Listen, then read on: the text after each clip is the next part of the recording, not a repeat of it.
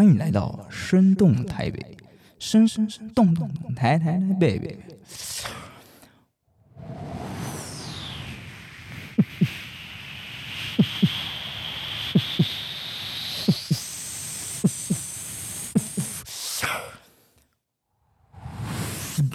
Hello，大家好，我是 Leo，欢迎收听《声动台北》。在这个节目里呢，我们邀请不同来宾，用不同角度、不同故事、不同声音来探索台北这座城市哦。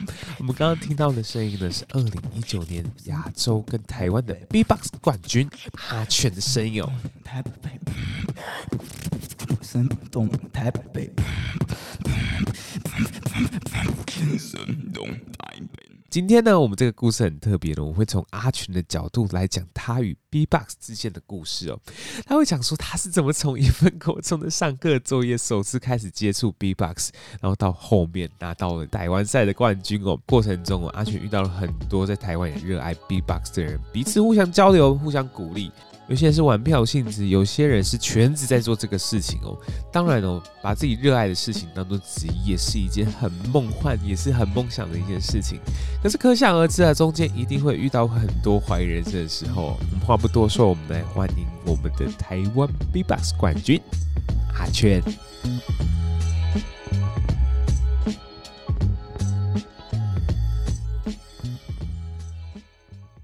嗨嗨，大家好，我是阿全，然后是一名 Beatboxer。Enough, enough, enough. 啊玩 B-Box 大约十年多了，十年多，对对对，就一头热，很喜欢这个兴趣，那一晃眼就十年过去了。Look at the crowd, boy.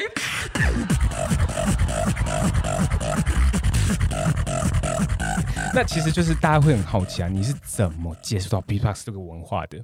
哦，呃，最一开始一开始的时候是，呃，十年前大概是我高二的时候，哎呀，这样透露年纪了。哦、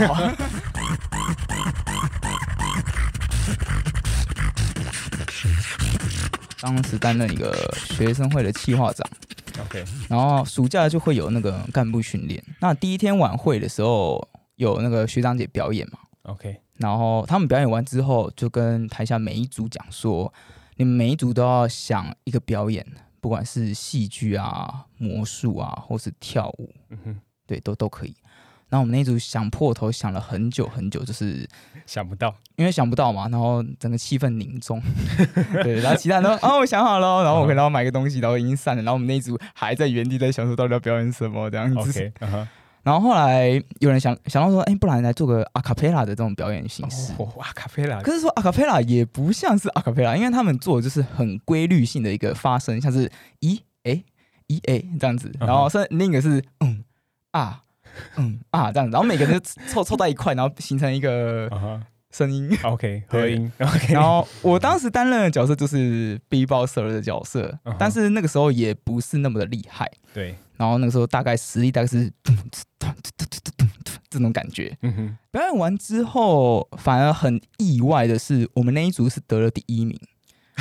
对，可能是因为创意吧。OK，创意 OK。老师觉得说你们很有创意，也许是表现上那个跟大家其他组都不太一样吧。我们就得第一名。然后那时候我就觉得，哎，B-Box 好像蛮好玩的，就就开始有一个成就感。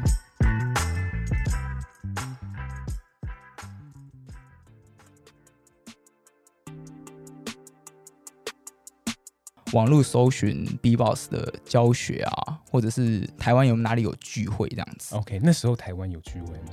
那时候其实有。OK，可是真的要圈，真的要圈内人才会知道说到底是在哪里有聚会这样子。嗯哼。然后有一位台湾 B-Box 之父叫 Double。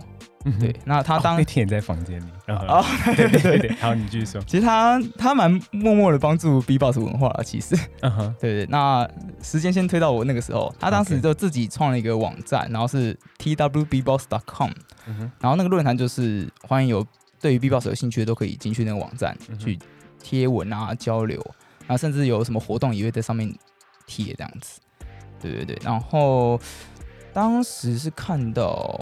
桃园嘛，桃园民传大学当时有一个 B-Box 叫小馆，然后他也创了一个社社团，对对对，然后他说有办聚会，然后因为我我在桃园人嘛，然后就想说那不然直接杀过去那边。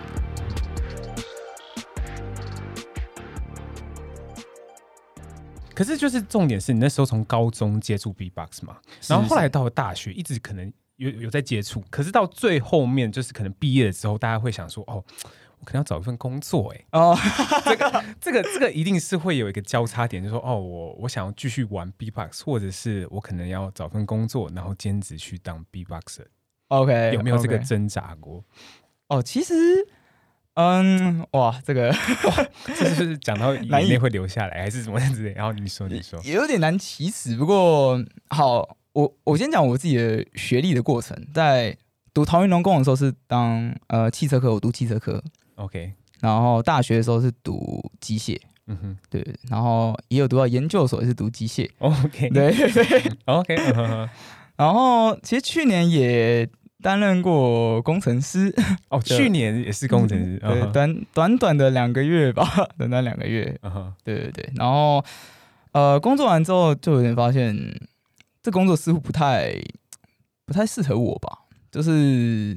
可能我不习惯，就是在一个办公室，然后做做一些事情这种。那个地方有点像是我的低潮期。OK，怎么说？嗯，因为毕竟，好，我从十年前开始接触 B-box 到现在，其实没有断过，不管是大型比赛或者是亚洲赛等等的，嗯、都没有断过。然后也认识国外很多 B-boxer。对对对。但开始当工程师的时候，真的是。算真的蛮低潮的，因为因为那个时候首先是疫情嘛，嗯哼，那疫情的关系也相对就是蛮多 case 都没有的.因为因为以前的方就是接 case 赚钱，然后教学赚钱这样子，嗯哼嗯对，对对，然后那疫情真的瞬间从瞬间变成零这样子，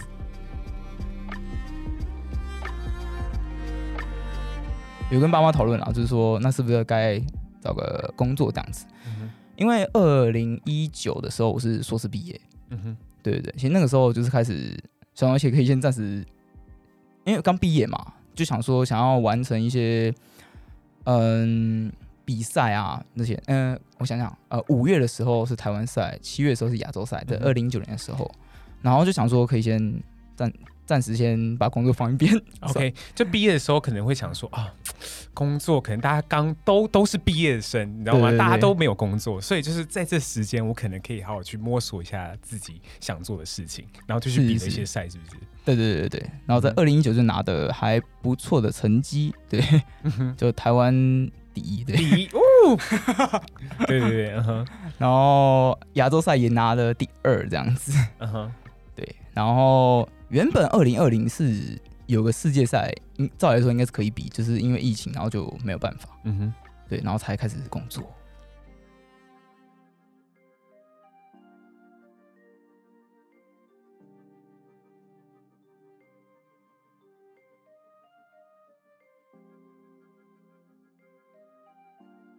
因为毕竟工作啊，你会把时间大部分都在工作上。嗯哼，有时候回家真的是。直接想休息，嗯哼，对，然后有点像完全大大的影响我对于 B-box 那个兴趣。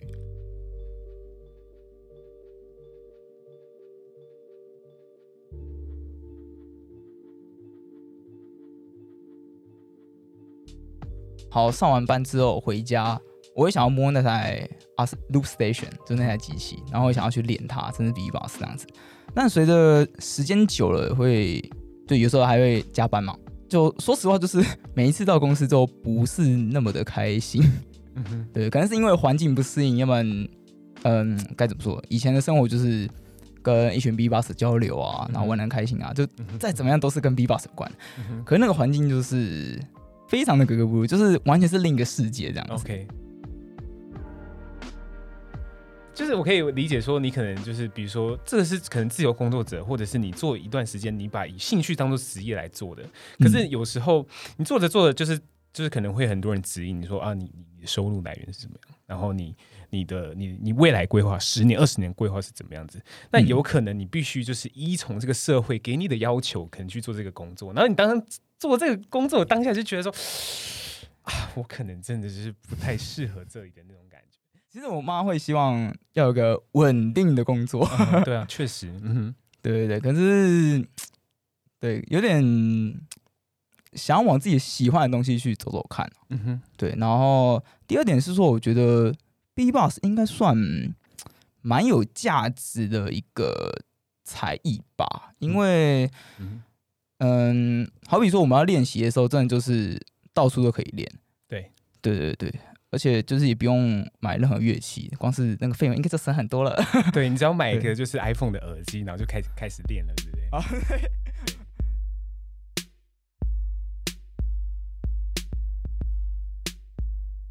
B-Box 呢，它其实有嘻哈的文化延伸发展而来的哦。嘻哈文化呢，我相信大家一定不陌生哦。大概是一九七零年发迹于纽约哈林区的文化哦。那时候最刚开始呢，只有四大元素：街舞、饶舌、DJ 跟涂鸦。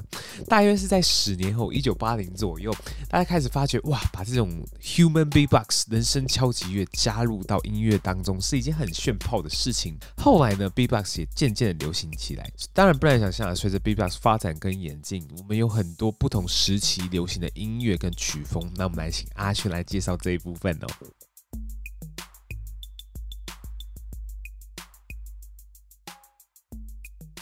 可能早期你听到的音乐可能是，当然现在也还听得到，就是毕竟是 old school，就是呃 old school 的东西到现在也是会流行，但最早以前可能都是像什么呃 Drop It Like It Hot 这种音乐，嗯哼，对，或者是。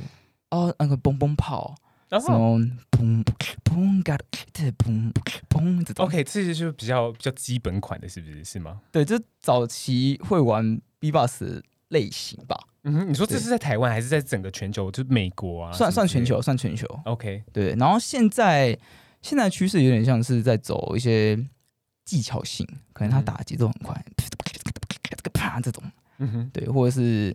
他想要一些很炫炮的音色啊，可能是可能加个贝斯或什么，可能可能像是对之类的。OK，那这像这些音色都是大家是自己去摸索而来，还是就是觉得说哦，有一个先驱者在做这样的事情？OK，呃，我觉得一阵一阵的吧。像如果以比赛的趋势来看，像二零一二年也有个 B-Box 的世界赛，嗯、当时就会流行呃 Dubstep 的乐风，然后还有 Drum and Bass 的乐风。呃，double step 有点像是，是这 double step，然后 drum and bass 是，大概二零一二年的时候很流行这一类的事情。二零一二，对，二零一二，然后也不确定是二零一三还是二零一四开始开始流行 trap 的曲风，这种，嗯哼，对对对，然后二零一七年的话，大家都开始流行流行。唱歌跟 B-Box 做综合，嗯哼，对对对，就一阵一阵的、啊。呃，B-Box 圈总共有两个大型比赛，一个是 B-Box Battle World Championship，一个是 Grand B-Box Battle。嗯哼，对，那基本上在玩 B-Box，然后很圈内人的话，通常会 follow 这两大比赛。OK，对对对，然后通常 B-Box 流行什么，通常会是以这两大比赛来去做一个影响，这样子。嗯哼，我先讲最最早期 B-Box 的方式，嗯，就是基本上台上是两个人。然后，呃，通常是淘汰赛制啊，就是海选，然后进十六强，然后十六强开始淘汰赛这样子。嗯、然后两个人在台上嘛。OK，两个人在台上。嗯、对，然后一个人一支麦克风，然后呃，一 round 可能是九十秒。嗯哼。然后进行两个回合。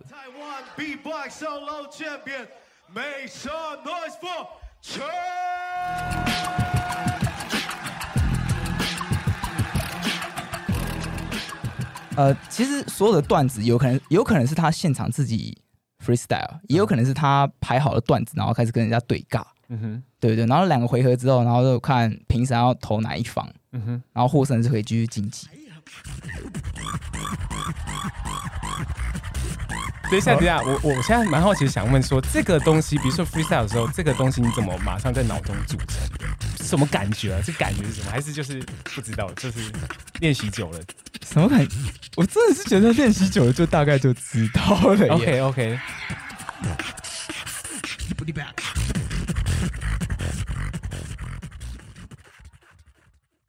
用一句话形容 B-Box 会是，所以怎么形容这样子？嗯。然后我顿时就。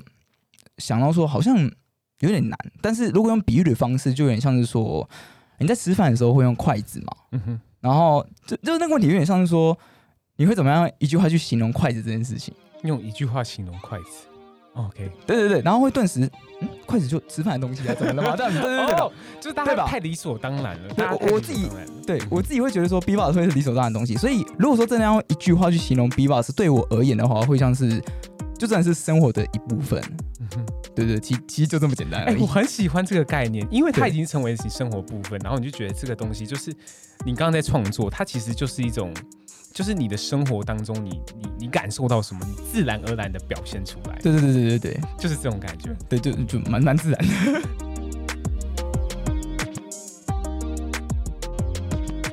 听完阿全的故事，有没有觉得 B-box 这个文化实在是太屌、太炫爆了？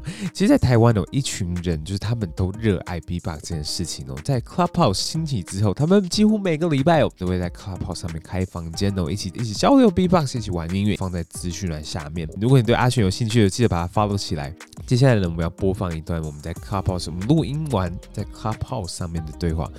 我们邀请了两三个在台湾的 B-boxer 一起讨论，是不是有属于在台湾的 B Box 文化？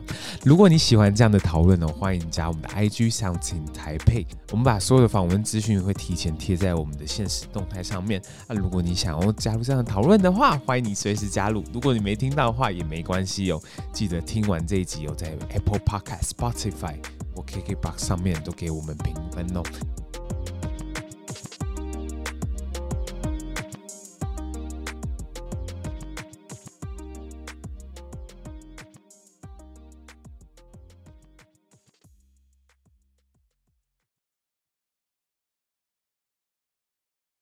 就是 B-box 会不会有职业伤害啊？职业伤害吗？嗯，我想一下哦。职业伤害，我是觉得不会。就是我觉得是，如果你练习的方式是正确的，嗯、基本上不会造成伤害这样子。嗯嗯嗯嗯嗯嗯嗯。对，因为我我觉得刚刚呃，比较大家常常会伤害到喉咙的声音，可能是练那个贝斯嘛，就是像这种哇哦哇哦。OK，这种声音，嗯、对，因为大家一开始学这个声音的时候，可能方法错误，就会变成伤害到喉咙，嗯、对啊。Okay. 那基本上，基本上你的方法正确的话，你的喉咙会是一个很舒服的状态。对，因为刚刚阿全跟我们说，就是其实练 B-box 的话，就是他有时感冒的时候，反而就是练 B-box，嗯，就是他感冒好的时候，声音反而变得更好听了。哦，哦对，因为你感冒的时候可能。练这种声音会比较有共鸣，你就比较容易抓到那个点。什么什么点？什么点？我不太懂。可能感冒的时候才知道那个点是什么。因为你感，因为你这个声音，你这个声音基本上是要去去抓你喉咙的有一个颗粒感的一个点。啊，颗粒感，OK。然后然后去共鸣才会变成 bass。哇哦，嗯，可以这么说。OK OK，他说就是所以变成你，嗯嗯，你说你感冒的时候就比较容易抓到。OK，好好好，那你就是有什么就是想要问阿全？虽然你跟阿全应该是很熟的，对不对？蛮蛮蛮熟的。对，你有什么就是 就是想要想要问阿全的？有吗？阿全哦，呃，不然就是如果没有的话，我问你再问你一题，就是我们刚刚问阿全的问题。嗯，就是呃，其实我蛮好奇，你会觉得台湾现在的 B-box 圈是在发展中，而且它是快速成长的吗？哦。我觉得是在发展中，但是快速成长，我持保留态度。嗯，因为因为我觉得像像其实我们也有认识世界各地很多国家的选手，嗯哼，但呃跟他们交流的过程中，我会觉得跟我们相比，他们发展的更是就是更更快速这样，嗯哼，他们成长的更快，嗯哼，对，这个是这个是我觉得台湾的 B-box 要。在努力的一个方向。嗯哼，那其实就是我也想问阿璇跟路易斯哦，就是你们两个都在这边嘛，那就是想问说，因为我那天听房间的时候，有日本的跟韩国的 B-boxer 都进来那个房间里，然后呢，那时候那个主持人就在台上说，哦，这可能就比较偏日系，比较偏韩系的。那你觉得有一种东西叫台湾系嘛？就是台式的 B-box 有这种东西吗？或者是觉得说你们之后会有一个这样的 style 出现？哦，阿全你怎么看？我觉得，我讲我看到的状况好了。就如果说日本的话，我会觉得他们的那个基本三音就是大鼓、鈸跟小鼓，好像都是同一套系统出来的。然后就是就是如果那个人如果是我没有看到人，然后听他的 B-box 听起来，我会觉得哦，这个可能是。日本人这样子，OK，对对对，所以所以你听一个人 B-box 是去啊、哦，这可能是日本人，对对对对对。对啊，所以这真的有一个日系的 style，对不对？对，可是、欸、我也觉得、欸，而且日本他日本的 B-boxer 他们的过门都接近。偏简略，而且很像，嗯嗯嗯嗯，OK，对。对对对对。那你觉得就是有有之后台湾会有一种台式 B-box 吗？嗯，我我先回答好了，乐观其成。我先回答，我反而觉得不会耶，因为好比说，二零一一年到二零一七年，台湾台湾赛的冠军有一位叫做吉吉姆 G-Mix，然后他的 style 就跟其他台湾选手就都很不一样，然后我自己的东西也跟其他台湾的也蛮不一样的。OK，对对对，所以真的要有一个台湾台湾类型的那种 B-box 的东西，好像。在我我目前看来，似乎是没有了，似乎是没有。OK，就是你可能不会像日本一样说，你可能一听说哦，他可能是日本出来的。对对对，就是你可能听他说，哎、欸，你可能就台湾的人肯定可能就不知道说，哎、欸，是怎么样的。那韩国有吗？韩国有这种感觉吗？韩国，嗯，我觉得练到后来，因为 B-boxer 都会，如果是厉害的 B-boxer，嗯，都会变成说，我一听那个 B boss，会知道说，可能是那一个人。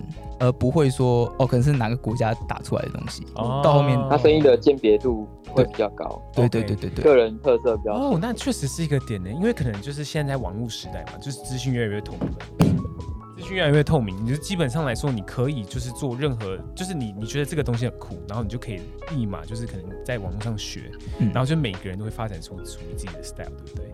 对，可以这么说，可以这么说。对。又晚安啊，晚安！就是我之前有看到你在那个 B-box 房间里面，那就是你刚刚有听到我们讨论那一题，对不对？对，对啊，那那你要不要就是回答一下，就是我们刚刚讨论那一题？你说会不会发展出台式 B-box？对，台式 B-box。我个人的想法就是，因为 B-box 在我的见解里面，它不是一种音乐风格，它是一种借由 B-box，呃，借由 B-box 可以做成音乐的工具，所以你要怎么发展成一个台式的？你要就是要牵扯到音乐本身，因为，嗯，如果像是日本的或是南美洲，你你要说会有当地特色的，大部分是因为曲风，不会是因为不会发展出什么日式、台式的东西。对，就是你可能透透过你做出来的 B-box，可能会有一些什么台湾民俗歌谣的那一种东西的影子在。确实。但是，但是你如果要说全部人你一听就会知道他是台湾还是日本的话，不太可能，因为他就像你只要练好，你把你自己 B-box 练好之后，每个人就都是独立音乐创作者，所以就不会有一群人可能是。做出一个台式的 B-box 这样子，所以而且撇除 B-box 来讲，音乐这方面到现在不会再分什么国家什么国家了，就是比较是偏于音乐的想法。所以你要分国家的话，对我来说的是没有太大的意义，但是可以可以去做那些当。当个国家流行的曲风，你就会比较容易听说哦，这是来自台湾的音乐，但是你不会说这是哦，台湾的 B-box 都是这种风格的。OK，OK，okay, okay, 确实啊，就是比如说台湾，哎，这你一一讲，我就突然讲到说，哎，台湾的民俗歌谣不像 B-box，其实确实是一个很好玩的事情，哎，对不对？哦，民俗歌谣，对啊，就是什么望春风啊，望春风，望春风，哎，我想一下，我想旋律说，我怎么走？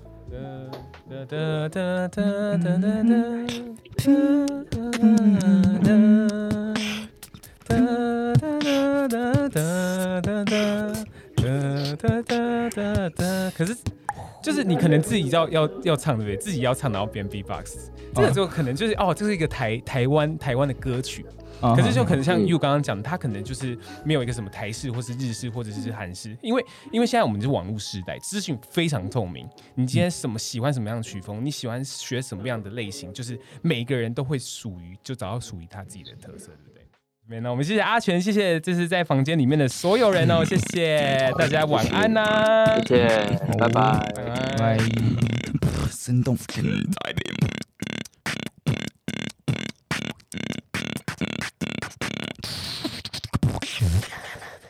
生动